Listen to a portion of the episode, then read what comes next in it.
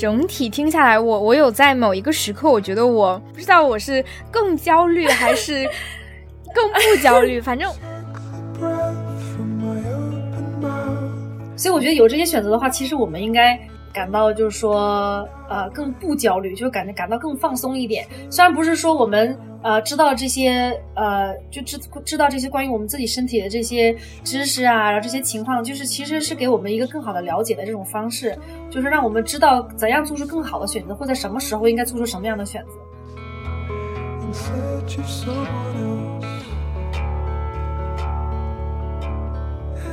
我们还是很希望碰到一个，就是说，呃，真心相爱的人，然后可以那个对的人，然后可以一起生育啊，就组建一个家庭啊，这样子。所以说，就我们其实都不着急说要碰到那个人，但是我们还是希望能碰到那个对的人，但只是不知道什么时候。所以就，所以这个时候就是，呃，我们要给自己留一个就是这种生育的可能，或者说，啊，良好的生育的可能。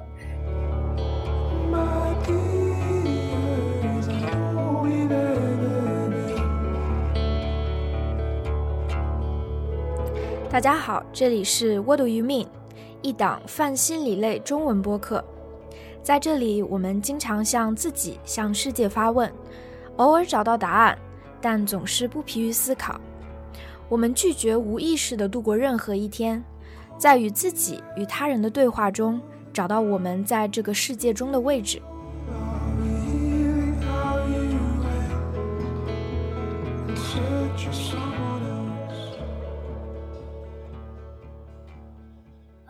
我是本科读的生化专业，在华盛顿大学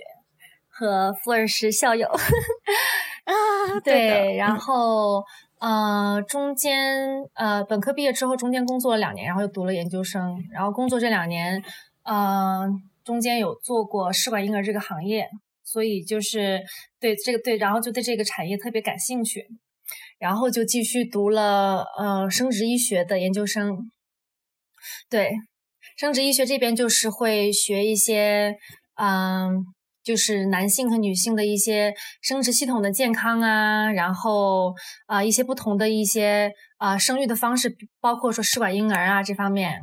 然后包括就说激素啊各方面，就说呃跟年龄的生长、年龄的增长，然后身体的衰老这些都有相关，反正就是嗯对综合性的，然后但是是一个呃以生殖系统为基础的一个学科，对。嗯，对，因为我之前我知道你之前就是有做过，就是比较偏学术的这个科研的工作，然后在实验室里面，然后你又做过跟人打交道的那种，帮助医生，然后跑来跑去去各种这个病人，帮他们做呃，就是服务于他们，帮他们 coordinate 这样的工作，就是嗯，那你这样的这这些不同的工作。形式里面，你都接触到了一个什么样的一个环境，或者什么样的人，做了什么样的事情呢？嗯，啊，我觉得两个不同的方式其实都很有意思，然后收获也不一样。呃，第一份工作是做的科研的嘛，你刚刚说也是知道，对。然后这个科研的话，接触的呃都是就是说呃在学术方面很有造诣的一些前辈，然后他们就是会接触最前沿的一些呃科技成果，然后。呃，也是会有很很多，就是很钻研这样的精神，然后就是性格呀，也都是很严谨这样子，所以就跟他们在一起工作啊，然后一起共事的话，其实就是会学到一种很呃严谨的工作习惯，然后呢，大家就是说在呃工作上也比较就是。呃，怎么说？像我们每个每个星期有例会啊，然后呃，就呃要把自己的一这一周的这些工作成果啊分享给大家，然后是有一个这种阶段性、阶梯性的这样的一个往前进展的这样的一个过程。所以说，大家就是有一个呃共同的愿景，就像我们做做科研嘛，做科研你是有一个课题嘛，有一个目标。对，所以说你会有一个呃，就大家共同的一个呃目标，不共同的愿景，然后大家在不同的阶段去分享自己的这个呃成果，然后互相交流啊，然后互相提意见呐，互相提建议，这样子就是一个嗯，怎么说，就是有一个呃有是有一个 agenda，有一个进程的感觉，就大家是有一个阶段性的这样的这样的感觉，对。嗯，然后呃，第二第二个工作呢是在呃医院里面工作嘛，这个就相当于就是说，我们可能就是每天都是要互相有很多的互动，因为你像科研的话，可能就是我们每个人自己有一有一个自己的这样的一个呃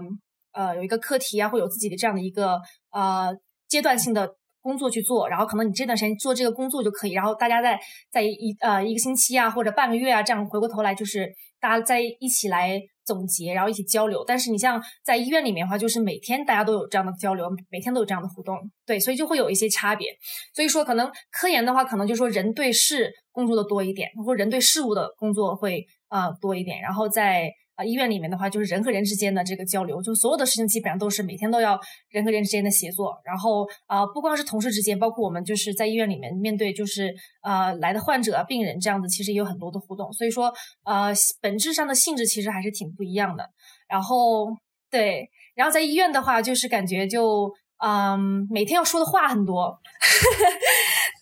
对对对，然后做科研的时候，基本上就是你可以很专注的做自己的事情，然后包括你在实验室里面去啊操作这些呃就是样品呐，然后操作这些细胞啊，然后啊包括在电脑上处理数据啊，这些可能都是你自己一个人的工作比较多。对，好酷啊！对对对，所以我感觉 有一个你穿着长大褂，然后拿那个拿着试管，然后各种什么烧杯，我我不知道这个 化学东西，然后对对对对，然后然后拿那个小滴管在，就这个画面就有了。对对对，是这个基本上就科研的感觉。对，这么想，我觉得也是两个就很不一样，但我觉得都很酷，就都各有各的魅力吧。对，就各有各每一个产业、每一个工作、每一个领域的魅力。然后，对，然后当时就是，呃，像两份工作的话，我觉得就是会，其实会影响我当时不同的这种性格。我说实话，就觉得好像虽然每个人有自己本来的性格吧，但是就是你在生活中。接触不同的事情，接触不同的人，然后做不同的东西的时候，其实是是会一定程度上就是改变，真的是对对，改变你的性格，然后还有你的生活习惯什么的，我觉得还挺有意思的。对对对。哎，那你觉得这两种生活工作方式哪一个更符合你自己？就是最原本、最最最最适合、最舒服的那种那种自己方式呢？嗯，我觉得这两个其实都有开发我不同的一面吧，因为我就是对我的性格其实还是。比较嗯，就还挺容易，就呃，根据当下的环境去啊改变的，就挺可以，就挺可以去适应当下的环境的。但是如果要是硬选一个的话，我觉得可能是医院的生活那种节奏或者工作节奏更适合我本来的性格吧，稍微更适合一点。对对对对，就可能话说的多一点，然后我觉得，对对对对对 对，又比较喜欢说话，比较喜欢聊天嘛，然后大家有一个互动，对对对。然后，但是做科研的话，其实也会挺。挺锻炼我的，就是那种专注力，我觉得也是挺好的一件事情。对，嗯嗯嗯。哎，那你在医院工作的这段时间，你是在就是呃生生殖健康这个这个科是吗？一个比较呃细分的一个这个领域是还是比较对呃对，它是一个不是专科，对，它是一个细分的细分的一个领域，它是专门这个我们这个医院就是一个啊专门做。生殖医学的，然后就是说，主要是对对，针对各种就是说生育的需求，然后去，嗯，对对对，去解决各种各样各种各样的问题。对。那当时去那里面，病人都是就是去看病的人，一般都是有什么样的诉求或者什么一个什么样的目的呢？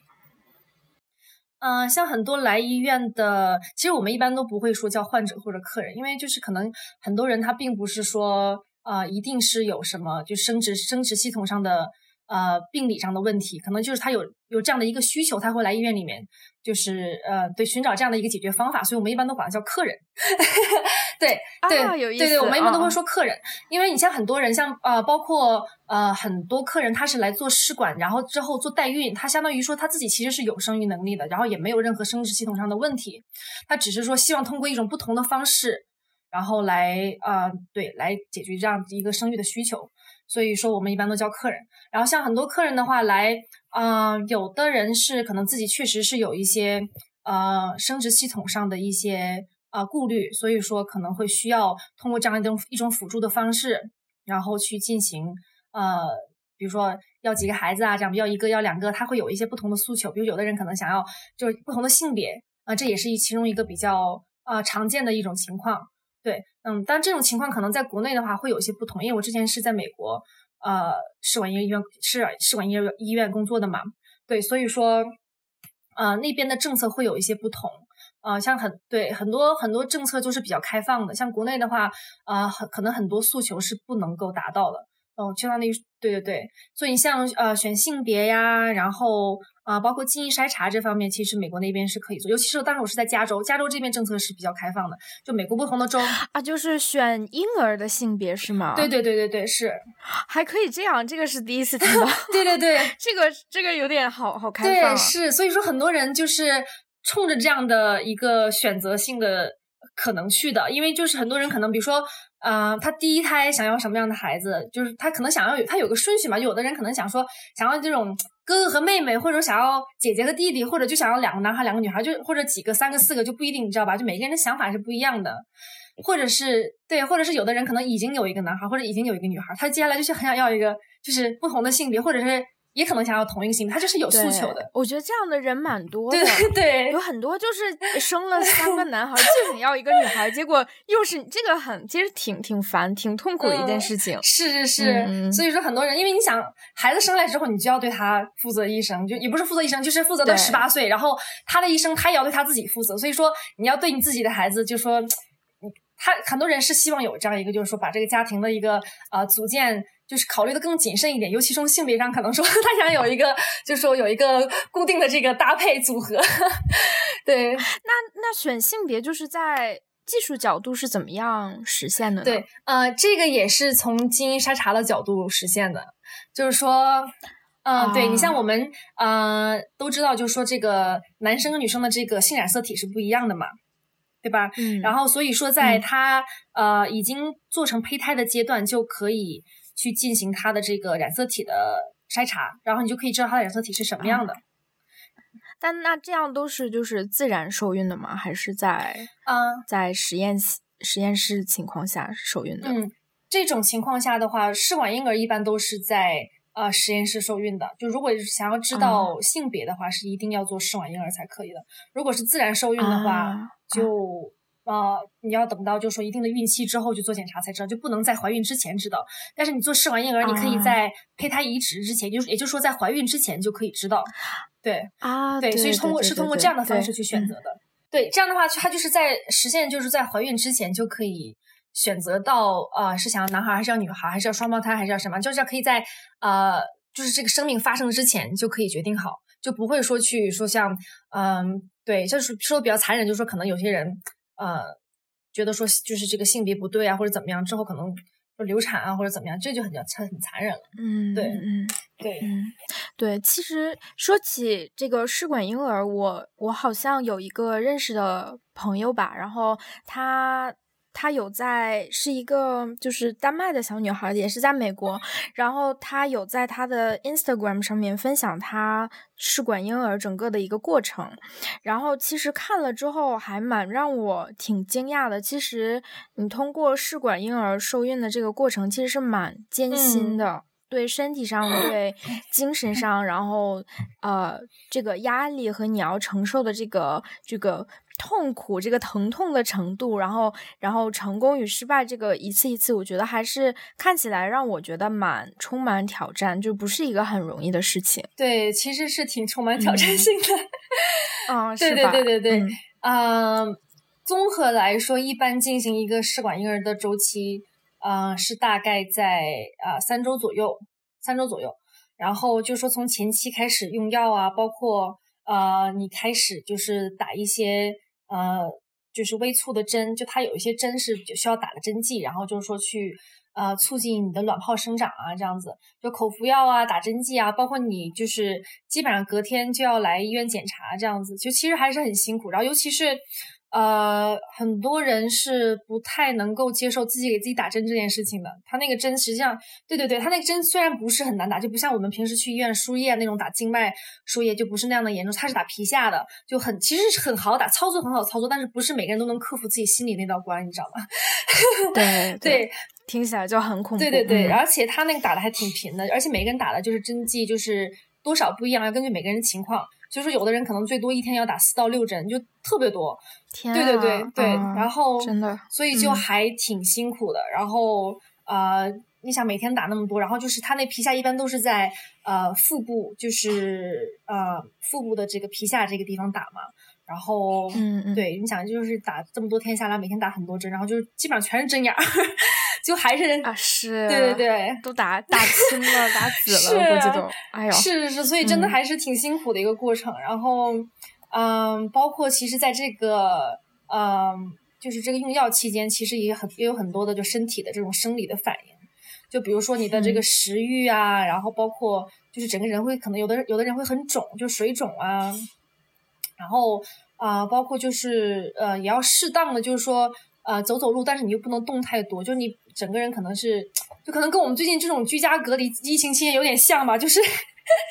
就是要保证吃的吃的比较好，但是嗯，可能就是心情又有点烦躁，就 是不是跟疫情期间很像？对，然后有点有点小焦虑啊，有点小就是小无聊，然后但是你又不能就是说出去就是太多的运动啊，太多的活动这样子，它是有一个对对对，而且到后期的话，基本上就是卵泡促起来很大的，就是快要排卵之前，呃，是最难受的，就很就肚子很胀，然后整个人很肿，然后嗯，就其实是很不舒服的，对对，然后然后最后一关呢，就是要进行这个取卵手术，取卵手术其实可能很多人是。嗯，比较怕这个的，因为它毕竟还算是一个微创手术，就是还是要打麻药的。通常来讲，对，对，所以说，呃，反正肯定也不是一个特别，不是一个特别说完全很轻松的一个过程。但是，呃，比起说很多，嗯，比如说有些妈妈是想说，嗯，就是规避掉就是自己。怀孕生产的这个过程，就如果就找对，这样去找代孕嘛，找代孕的话就可以不用自己怀孕生产，然后呃，比起自己生产的话，可能就是这个微创手取卵的这个微创手术的这个 压力要稍微小一些，可能对于很多妈妈来讲，或者准妈妈来讲，对。嗯，那听起来其实就是，嗯，这个试管婴儿主要就是两个两个目的或者两个，呃，就是一是他要么是不想自己经历怀孕生产这个过程，想做代孕；二是二是就是如果有自己的这个生育问题，就没有办法自然怀孕，然后他会去做这个，是对，这是两个比较常见的常见的情况。然后还有就是刚才我们说，就是说可能想选性别。然后或者是想选择生产的时期，就是具体的怀孕怀孕的时候，对，就就是他有一些东西，可能他想自己就是有可控的这种感觉，就比如说一方面性别，或者是就是孩子出生的时候，他可以自己决定什么时候怀孕嘛，因为他你胚胎做成之后就可以选择什么时候移植，然后什么时候生产，对，就这个些这些就是可以增加一些他们可控的这种因素。感觉这个政策好像确实比我们国内要开放的很多，我都不知道这些东西在。在有多少是在国内可以完成，有多少是？对，我其实都不是特别了解。嗯，对，是，嗯，主要其实还是基因筛查这块，就是我觉得是呃，造成了一个很大的不同。嗯，就是刚像刚才我们说，就是基因筛查一方面可以检查这个性别，另一方面就是说，嗯，很多家庭可能会有一些遗传病史，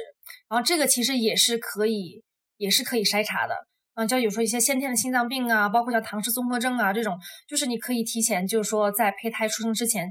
呃，或者呃，胚胎移植之前去筛查了，这样你就可以确定，就是说你移植的这个宝宝是你这个宝宝即将出生，他就是即将出生的这个宝宝，他是没有问题的，他就没有任何健康上的这种隐患。就是很多对你像很多，嗯，就是很多家庭他可能就是生了宝宝，怀了宝宝之后，然后生出来之后会有一些先天的缺缺先天的缺陷，就这个其实是对家家庭带来很大伤痛的，然后对孩子本身其实也是一种痛苦。所以说，就是我们有时候讨讨论这个人道的问题，就是说，你说。嗯，你说把一个有先天性缺陷的孩子到这个世界上，到底是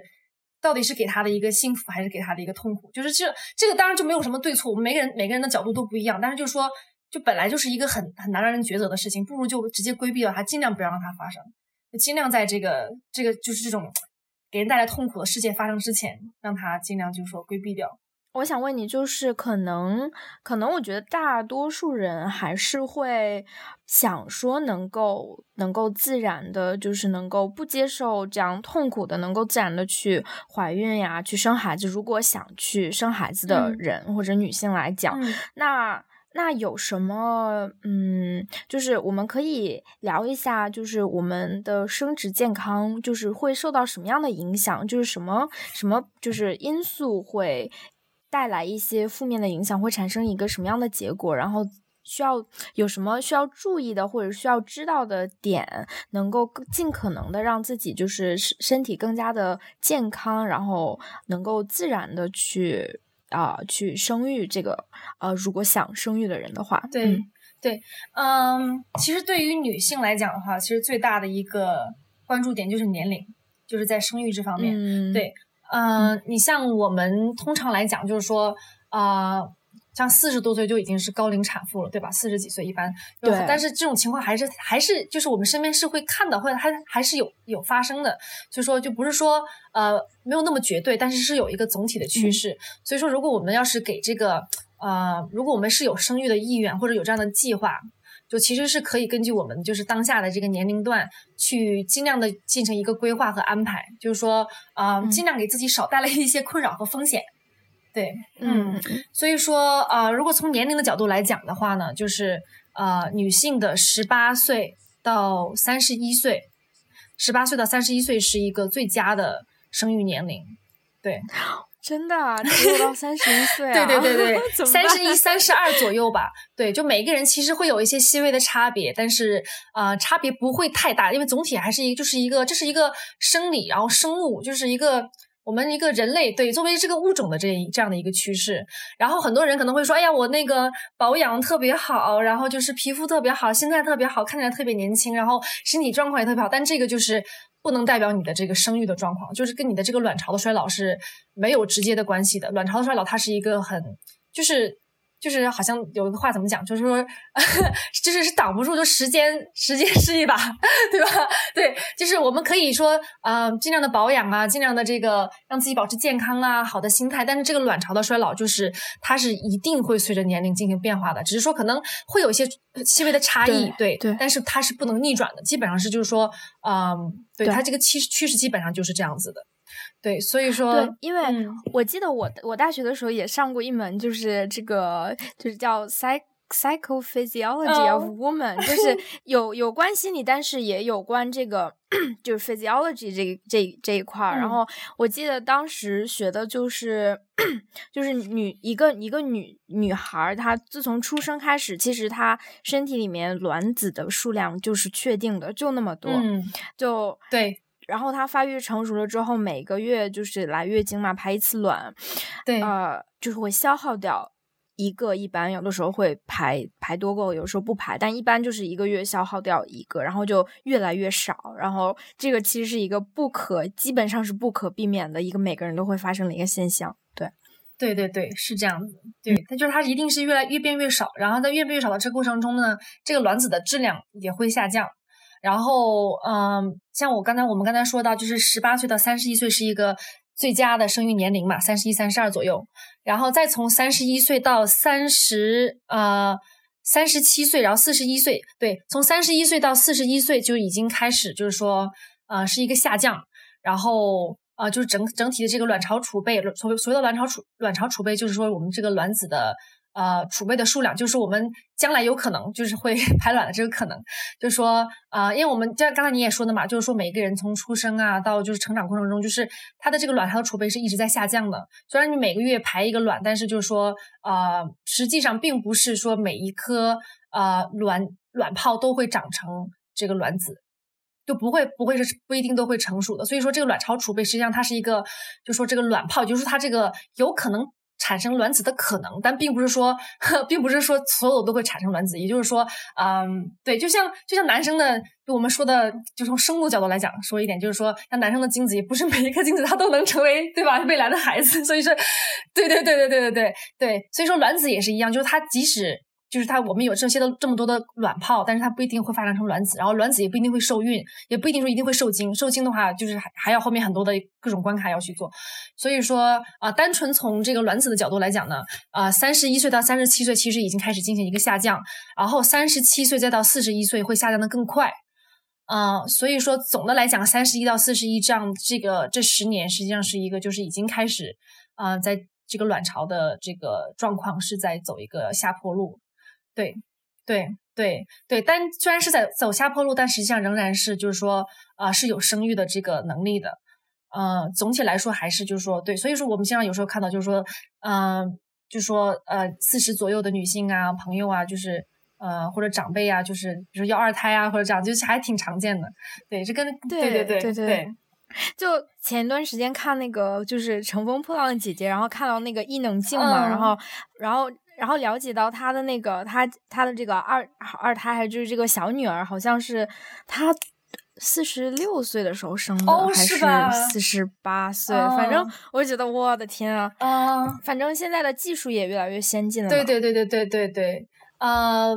当然不排除说有的人就是说可以四十五六岁还是可以自然受孕，但是就是说我是觉得说呃很多这种情况实际上也是有可能是跟试管婴儿有关系的，因为呃我们这么说就是说啊四十一岁之后的卵巢的这个情况是基本上就比较难怀孕了，就是说如果是自然受孕的话。呃，我们所说的自然受孕，就是说不通过任何的辅助手段。那你像对，如果是四十一岁、四十二岁之后，他很多很多情况实际上是可以通过，呃，就是说你就像我们刚才说，试管婴儿先在体外，嗯，就完成这样的一个胚胎，然后再把胚胎移植，因为我们的这个子宫其实和卵巢是。两个就是是两回事，它的这个衰老是两回事情，就是是有相关，但是虽然卵巢就是可能状况已经不太好，但是子宫实际上还是可以受孕的。所以说啊，她可能自己怀了孕是通过，就是说我我我我不做那个说任何的，就是说定论或者我只是说猜测，就很多这种情况。对对对，我不一定说伊能静，但我就说很多情况下，我们是可以通过这样的一个手段达到这样的一个效果，就是说我们可以就是说啊，比如说可能四十岁之前我们有储存，就就有冻卵，就有这样的卵子。然后呢，又或者是已经产生了胚胎，把胚胎也动，胚胎也是可以动起来的嘛。然后就有这个冻胚。然后四十岁之后，我可以再去，就是去，呃，就是去自己怀孕。对，因为子宫实际上还是可以运作的。对，哎，那那就是即使就是把胚胎放到子宫里面之后，即使说，那那其实是不是还是需要？卵巢去产生各种各样的激素，在怀孕和生产的各个各个不同的阶段，然后去让这个胚胎去继续继续发展、继续成长的。呃，其实是可以通过一些药物的手段去维持这样的一个好的激素的水平。就说高龄产妇其实哦，对，刚刚讲就想说这个，就说其实高龄产妇啊还是有风险的，只不过就是说我们在说这有这样的一个怀孕的能力，就是说你要是有这样的一个胚胎，可以去移植到子宫里面，让它去着床，让它去受孕。但是就是说当然了，就是你你年龄大一点，还是会风险会高很多。所以说就看每个人的啊，这个可能就是跟身体状况是有一些关系。然后另一方面也是看每个人自己的选择，就是一方面是可能首先就是胆量问题，自己愿不愿意，敢不敢。然后另一方面就是说，嗯。怎么说呢？就是说，呃，身体素质还是要好一点，嗯，就是对对对，这样承担的风险小一点，对。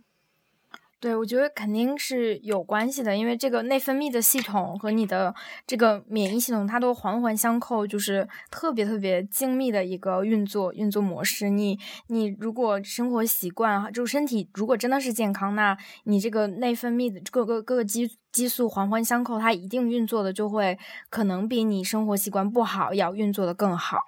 对，是的，我想，对。那除了年龄之外，还有什么啊？还有什么其他的因素吗？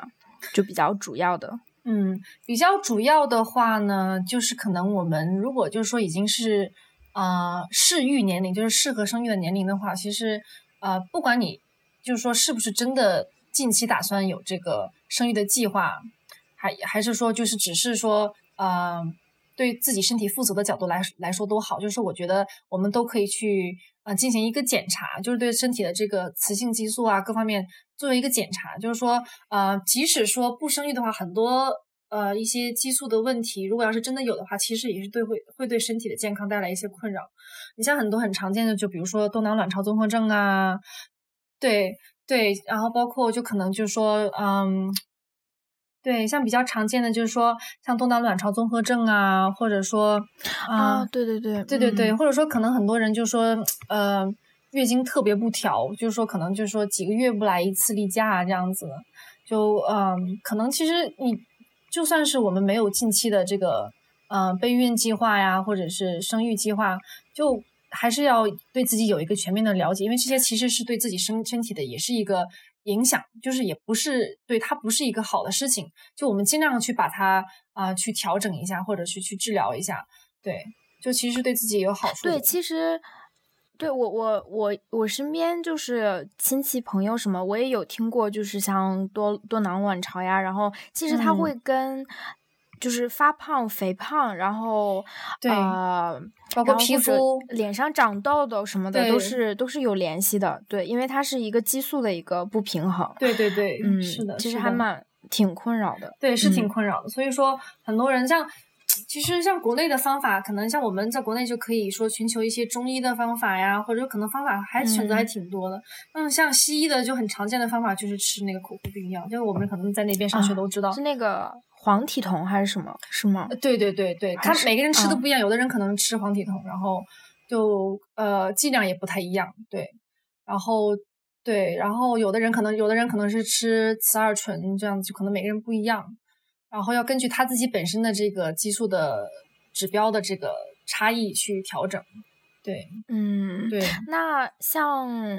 像就是像多多囊卵巢这样子的呃一些症状，它会影响将来就是呃自然受孕吗？还是这是可逆的一个身体状况吗？还是嗯，有些实际是实际上是可逆的，就可以通过这种激素的调节啊。但你就是说，嗯，要是说从根本上，可能就还是需要多一些，多寻求多一些方法吧。就可能西医的西医的主导就是说，可能通过一些外用的方式，比如说口服啊，或者说手术啊这样子的。对对，但可能就是说，如果要说自己本身调节的，我不知道现在大家就是国内都用什么样的方法，但西医其实就是。啊，主要是通过这种 简单粗暴的方式，但是我觉得，说实话，简单粗暴，对对对，可能也要考虑长远的、长远的影响吧。毕竟有时候吃药啊，这种可能还是会有一些副作用。对对对，因为就是我我之前上那个课的时候，我的一个非常非常大的一个主要感受就是，我们身体特别是这个内分泌系统，它真的太复杂了，你知道吗？对，就是我们就是每个月的周期，就是有各种各种不同的激素，然后一个激素什么。刺激另外一个激素，就是具体我可能 记不太清名字，反正就是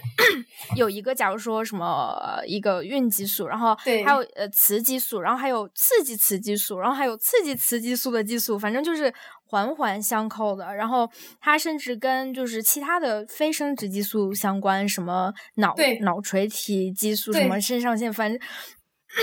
我今天也有点咽炎，反正就是 各种各种各样，就是特别特别复杂，跟你的就是饮食、睡眠，然后运动，然后各个都是特别相关的。是是是。然后对，然后身体还有各种机制，就是假如说你在减肥，就是你它会它会给你又又分泌出各种各种机制去保护你，让你就是即使你这儿缺一点，那儿缺一点，还是可以运作的，直到就是其实真的。就哪里缺了很大很大一块，就实在它补不了了，那个时候你身体才会出现，啊，就是适应不了不好的症状。就是身体真的是觉得非常强大，非常神奇，然后它又能承担很多，直到你真的给它超大的压力，它实在不行了。是是是，这个感觉，嗯，对，它是有一定自我调节能力，然后确实也像你说，就是环环相扣，确实是能影响到很多方面。就可能我像我们讲这个生殖系统里面的各种激素啊，怎样，就是。它其实不只是仅限于就生殖系统里面，就像你说，它可能会影响，比如说睡眠呐，影响这个，就说呃心情啊，就很多方面都会有影响，包括生长，就是说这个骨骼生长其实也有很大的关系，就是包括像我们就说青春期讲男孩女孩他们的生长，其实跟性激素也有很大的关系，就很多人可能他发育的比较晚，然后就说其实他这个骨骼的生长都是受性激素所刺激的，它是有一个相辅相成的一个一个作用。嗯嗯，对，我觉得我特别喜欢你说的那一点，就是可能很多人会去想，就是 take control，他其实是想自己能够掌把握或者掌握掌控自己的这个生育的。嗯，生育的一个选择，然后或者嗯，能去自己去做决定，把自己的这个选择放在自己的手里，我觉得这个是一个很很重要的一个对，嗯，对对，特别是对于女性一个很重要的一个东西吧。对对对对对，是因为这个其实也是对自己的家庭生活的一个负责任的态度。就说你可能嗯，就虽然是这么说，就是不，我们不是说提倡啊，但是说确实有的家庭可能对于自己孩子的性别。是有一个期待的，就是说可能就是如果要是能够达到他的期待，那家庭可能会很幸福。就可能对，并不是说我们就提倡一定说要选择性别，就这个我们不说提倡，但是，嗯，但是我们还是要本着这个人道主义的这个，对这个这个 这个宗旨嘛，就是说希望每个人能够就是说过上自己想要选择的那种快乐幸福的这种家庭和生活。对对，我觉得这一点真的是在美国会更加的更加的开放，更加的就是从人的这个角度角度就是出发。我因为就是在国内真的。就是不能，好像如果去公立医院的话，就是完完全全不能知道孩子的性别。好像是这样的，据我的了解，对，是这样子，就是就是出生的那一刻，护士抱着小婴儿说：“哦，是个男孩，是个 女孩。”就是觉得嗯是，但没有办法，就是这样。对对对，反正各有各的好吧。可能有的人就喜欢那种就是 surprise，就是就是就等待那一刻，就他就不想。有些人可能他就就是不想知道，就想说是什么就是什么，是啥是上上帝给我上天给我带来什么就是什么。但是就很多人有想说可以有这样自己的把控，所以说真的就是个人选择的问题。嗯嗯对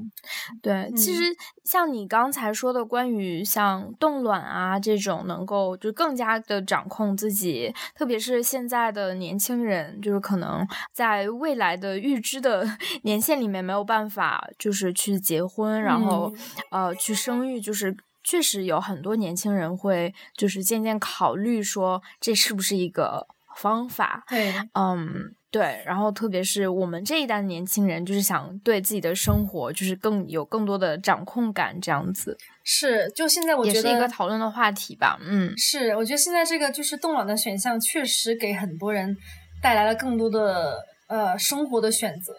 尤其是从女性的角度来讲，就是说，可能我们女生真的就像刚才我们讲说，嗯，三十一岁、三十二岁可能就就要开始担心，就是说是不是要尽快的把生育的这件事情。完成，不然可能之后就很难，就就很难完成，对吧？然后就其实是给我们带来很大压力，因为我们可能就现在，嗯，大家越来越多的女性就是说有自己的事业呀，然后有自己的想做的事情，然后不一定就是说啊，一定要在某一个时刻去进行就生育这件事情这个计划。所以说，其实还是呃有这样冻卵这样的一个选择，实际上确实会给我们带来很多的这种呃人生就这个人生规划的可能性。尤其是，嗯，对对对对对，嗯，对。那要是真的要是考虑冻卵的话，那这样的有这样想法的人，他一般都是在考虑说我在多少岁之之前肯定是生不了孩子，然后我去去考虑这个这个，就是是三十一岁这样这么早，还是嗯，就是一般都是怎么样？医生都是怎么样建议的呢？对，还是根据每个人都不一样？对。呃，我们一般来说，就是说如果你这一辈子 有生育的计划，就说你觉得这辈子有可能生孩子，然后现在又暂时没有这个打算的话，其实是就是说呃越早懂越好，因为一定是就像刚才我们讲，从十八岁开始就是呃已经就是可以进行生育了嘛，然后所以说。啊，是一个生育比较好的年龄就开始了，所以说，呃，越早的你这个质量，就包括我们十八岁到三十一岁、三十二岁这个其实这个期间，其实也是一个下降的趋势，只不过它这个下降很缓慢，但是不代表它不下降。然后所以说，呃，如果我们有这样的想法，就是说你又觉得说可能近期没有这样的就是生育的打算，然后你又觉得说生育这件事情对你来说很重要，只不过你不知道什么时候会发生，然后你又很希望自己有一个呃很良好的这种生育的机会。那我觉得其实冻卵是一个很好，但我不是说每个人都需要这样的一个机会，只是说每个人都可以去考虑有这样的一个选择。对，因为确实是越早的话，越早冻卵，就是你的卵子质量就越好。这个所谓卵子质量是什么呢？一方面就是说，嗯，你的这个卵子里面的所带的基因染色体这个情况，就是说，包括我们为什么说，呃，年龄越大，有的时候生孩子越容易，就是说出现一些先天性或者生理的这种缺陷。这都是跟卵子有关系，对，这都是跟卵子有关系。如果你就算哪怕你之后怀孕，因为你你的这个怀孕的过程是不影响你这个孩子的这个胚胎的基因的，因为基因是你自己当时产产生的这个卵子所决定的，包括包括当然就是另一半的精子，当然也有也有一半的关系。但是就是单纯从呃单纯从我们女性的角度来讲说的话，就是说这个卵子的质量是啊最主要其实就是从年龄把控，而且这个基因这个基因和这个染色体这个问题是绝对不可逆的，这个是绝对不可逆的。对对对对对对，是的，啊，那就是冻卵的话，把卵子放在就是一个地方储藏，那这个冻的这个过程当中，它完全就是不会影响任何的质量啊，然后变化就是没有任何改变，是吗？呃，通常来说是没有任何改变的，就是说，呃，因为它是就是在一个合适的时间把它冻起来，然后又它会用一个呃很很精细的这种呃技技术去把它冻起来，然后和解冻。对，当然了，如果说呃，就说你这个有有一个是就是要注意，就是说这个东西。呃，这个卵子包括胚胎，我们冻起来之后就不要反复解冻再冻融，这就是有一些伤害，就对它本身的这个活力是有是有是有减损的。如果只是说一次性的，就是你冻起来之后，然后再把它解冻去进行受精也好，还是进行移植也好，其实就是是问题就没有什么问题的。对啊，那一次一般都是就是冻冻几个卵？应该不是一个吧？应该是对，一般都是冻多个，但是啊，你要看情况，因为。啊，你你要比如说，一般做一个周期的时候，每个人他能就是呃取到的卵的数量是不一样的，然后包括这个数呃，就即使数量比较多，有的时候可能这每个就是质量也会不一样，因为因为你想嘛，平时我们正常不是每个月排一个卵嘛，然后在这种就是在做试管婴儿的这个用药物的刺激的作用下呢，就是你每个月会排出多个，那你肯定就是说呃产生多个情况下，相对来说平均可能你就不能保证说每个卵子的质量都那么好。对，所以说，嗯，尤其是像呃，通常来讲，如果一个一个周期里面排的卵特别多的话，就是你就通过这个呃激素刺激之后，如果它这个渠道卵特别多，其实反而更容易不好，就越多其实越容易不好。当然你少的话，就相对来说会好一点，因为你想就是对，就是这个就是呃，我们平常讲说就是。我们就是分摊这种问题吧，就说你可能多的话就很难说，就 很难很难说又多又好，就是肯定是有一个，对对对，是这样子的，对对对，所以说，嗯，少的话也不见得不好，但你少的话可能质量会比较好，所以你可存可动的这种卵子的选择就比较多，对，嗯，对对对，哎，我那我觉得就是。整体听下来，我我有在某一个时刻，我觉得我不知道，如果如果是想想生育的这样一个人，我觉得我不知道我是更焦虑还是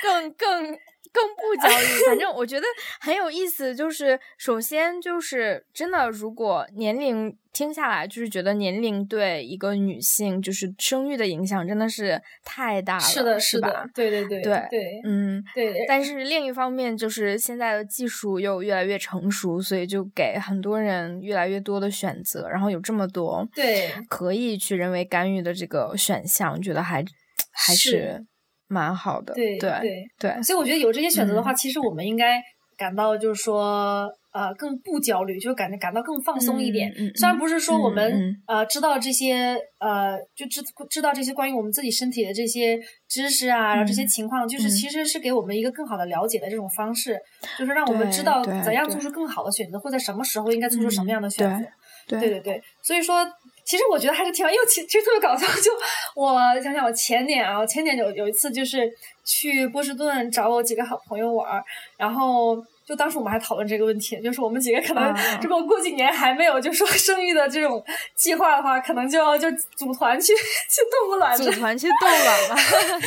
对对对，还挺搞笑的。但是就是嗯，对，搞笑之余其实也是挺挺认真的一件事情。就确实我们确实是觉得说，嗯，对于我们自己来讲，就是。呃，生育这件事情还是挺重要的，就不管说，就我们还是很希望碰到一个，就是说，呃，真心相爱的人，然后可以那个对的人，然后可以一起生育啊，就组建一个家庭啊，这样子。对，所以说，就我们其实都不着急说要碰到那个人，但是我们还是希望能碰到那个对的人，但只是不知道什么时候，所以就，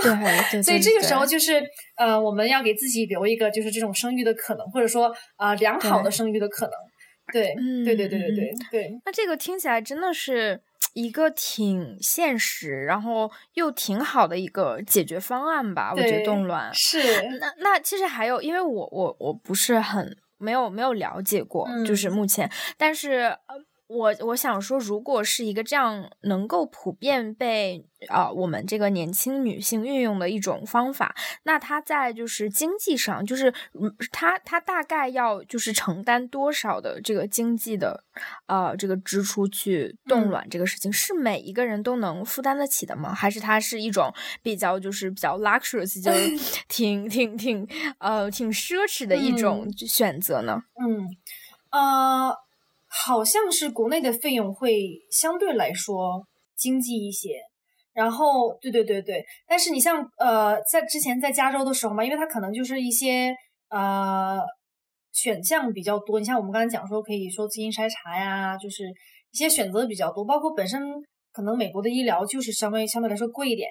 对，所以像在对在国内的话，呃，相对来说经济一些，但是可能呃就是能进行试管婴儿选择的人又不是很多。因为我我记得好像就是呃之前这个政策是说。呃，像国内做试管婴儿就必须要，你就是必须要有不孕不育的这种症，就是这个诊断，就你不不能说就自发的，就是说我就是想做试管婴儿，我不是说那种，就它不能作为一种那种，就像刚才我们说，就不能作为一个奢侈的选项，不能作为一个就是说，呃，不能作为一个人生选择，你必须是一个说不得已的情况下，它不是它不是来给你做这种就是呃附加选项的，它只是给你做一种就是不得已的后路，这种这种感觉，对对对。然后包括女性冻卵，好像在国内是也是，如果你不是说有这种呃身体的 concern，就身体的这种隐患，比如说可能有些人，嗯，比如说马上就说要进，就是比如说他身体有些其他的疾病要进行化疗，或者有一些癌症，然后他接下来可能就不能，因为癌癌症期间用用些药，它就会影响，比如说化疗，尤其这种化疗是很影响，基本上就不能就这段期间就不能就是考虑生育了，它一定会影响就是卵子啊，或者是这种生生殖系统的，对。所以说啊，对，所以他可能就说，在在这个癌症治疗之前，我先把这个卵冻上，就好像是他还挺严格的。就我不知道现在政策是不是有什么改变，但是就是我前几年对前几年我了解是这样子的，就是说，嗯，就是都是作为这种不得已的选项，就不能给你作为作为一个附加的选择。对，所以国内的话好像还是挺，因为我觉得可能是也是出于这种就是啊人道主义的这种这种。呃，观念吧，就说就每人道主义吧，也是多方方方面面的，就可能每个人的这种解读不一样。可能国内这种人道主义就是说尽量尽量就是说提倡就是说这种自然生育，提倡就是说大家就是对对对，然后也包括这种不能选择性别也是一种就人道主义的一种一个方面的体现，就是说可能我们尽量就是说不要去为了性别去去决定孩子的出生或者不出生，就对对对对对对对对对。对，我觉得这这是一个就是嗯，就是 ethical，对，是是是，对，绝对没有对错。这这些东西都是都是就是会引发很多很多很多讨论的。对对对对，绝对没有个对错，就是我们在就陈述这种现象，然后包括这个东西都是一个呃人文呐、社会啊，包括一些各方面的一种产物，所以说各方面的产物，对对对，就绝对没有对错，只是说大家就是说去了解一下，就我们就是说探讨一下这种现象。对，对我我记得就是很稍微早一点的时候，在学校里面，我在课堂上就是我们有一个讨论，就是去说从人道主义的角度角度去想，呃，代孕这个事情是是需要是是需要被接受的，还是它会存在一些就是 ethical 的争议？嗯，然后但是那个时候。我就其实嗯就是混混混沌沌，也不知道就是怎么回事，自己也没什么想法。但是现在其实想起来，确实是，嗯，从这个社会人文，然后呃，各种各种各样不同文化，其实它之它它所产生的这个东西都是不一样的。就是在在国内跟在美国，它我们需要讨论的东西，然后其实都不一样的。是，嗯，是，就肯定是一个呃，一个社会环境会。呃，产生不同的产物嘛，产生不同的，比如说一些习俗啊，包括大家一些观念，还是挺不一样的，确实是这样子。对，对对对对对，但是对像你说的，就是如果我们越多的了解自己的身体，然后其实越多的能能去做，有能力去做这样的决定，或者不做这样的决定，我们自己都是有掌控权的。我觉得这个就非常非常的重要，对吧？对对，就起码我们要去先去了解，这样就有助于我们做出一个判断和选择。就不一定是说我们一定要怎么样，而是说我们知道我们可以或者不可以怎么样。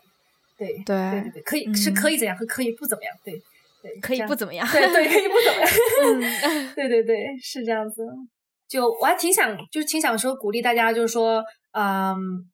在生育这方面减少这种压力感，减少焦虑感。就其实要知道，现在很多的这种辅助生殖方式，包括，嗯，怎么说呢？现在的包括心理咨询呐。啊，婚姻咨询呐，就这种，包括就是这种生理，就这种病理啊，这种各方面都很多。就我们可以寻找各种各样的方法。然后啊，还有一点很重要，就是说本身我们要就是嗯，保持这种心理这种快乐啊、愉悦啊，保持这种愉悦的心情。然后还有就是我们要很很重视的一点，就是说我们要尽量保持自己的这种呃开心的心情啊、愉悦的状态。因为本身我们这个呃生殖系统，尤其这种卵子的质量，其实也是很受就是我们心情影响的。就如果像像我们女性来讲，就是说在啊焦虑啊紧张、长期焦虑、长期有压力的这种情况下啊，是会就是提高身体的这个睾酮的这个水平的。睾酮的水平如果比较高的话，实际上会影响卵子的质量，然后间接的就是下一步就是会呃进而影响这个卵子的这个呃基因和染色体的情况。所以，如果要是有生育的这种愿望，或者说生育的计划，哪怕哪怕你说冻卵啊，就试管婴儿，就是都是用自己的卵子嘛。所以说，你用自己的卵子情况下，这个卵子如果质量不好，就可能会对自己孩子的未来的孩子的这个健康产生一定的影响。所以说，我们还是要保持好的心态，好的这个心情。然后，就即使是不为了我们未来的孩子哈，为自己其实也是一样。就包括我们要保持一个好的这种心态，好的好的这种状态。然后，我们这个。因为女性的这个激素很重要嘛，就像我们的激素分泌的比较好，我们就会就是比较年轻，然后身体比较健康。然后尤其是到更年期之后，也是一个坎儿。更年期 四十几岁之后呢，呃，这个雌性激素就会有变化嘛。所以说，呃，包括为什么很多时候我们就是在更年期之后，就是啊，一方面就身体会不适啊，然后心情会波动比较大，都是因为激素的原因。然后包括这个骨质也是，就包括就是说。嗯，对，雌性激素对这个骨质，刚才我们也说，就是对这个骨生长啊、骨发育，然后骨呃这个维持都是有这个相关相关的这个促进和调节的。所以说啊，很多时候，如果说我们已经到了四十多岁，然后已经进入更年期，其实我们可以通过口服一些激素，然后来调节自己的这个身体状况，就可以减少很多的这种烦闷啊、不适啊，然后同时可以调节这个骨质的。情况，因为很容易骨质疏松嘛，就是更年期之后，对对，所以说我们女性就是，对我们女孩子都要保护自己，然后爱护自己，然后让自己开心，然后让自己健康。对，那今天差不多就聊到这儿吧，我们问了很多的问题。